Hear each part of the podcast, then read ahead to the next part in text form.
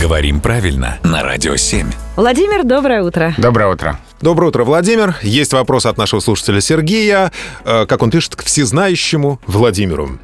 А Вот все знают, что такое мох, но почему-то говорят, что э, дыры законопатить мхом, а не мохом. Почему? Имеют полное право Так. так, говорить, потому что в единственном числе абсолютно равноправные варианты в косвенных падежах мха и моха, мхом и мохом.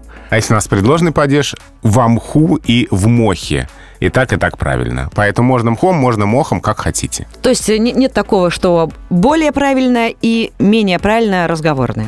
Вы знаете, даже в самых строгих словарях, которые адресованы работникам эфира, Да. и там эти формы даны как равноправные. Ну, то есть абсолютнейшая равноправность мха и моха, мхом и мохом. А вот во множественном числе там уже гласный точно убегает. Мхи, мхов и так далее. Не мохом единым. Мхи мне нравится. Красиво.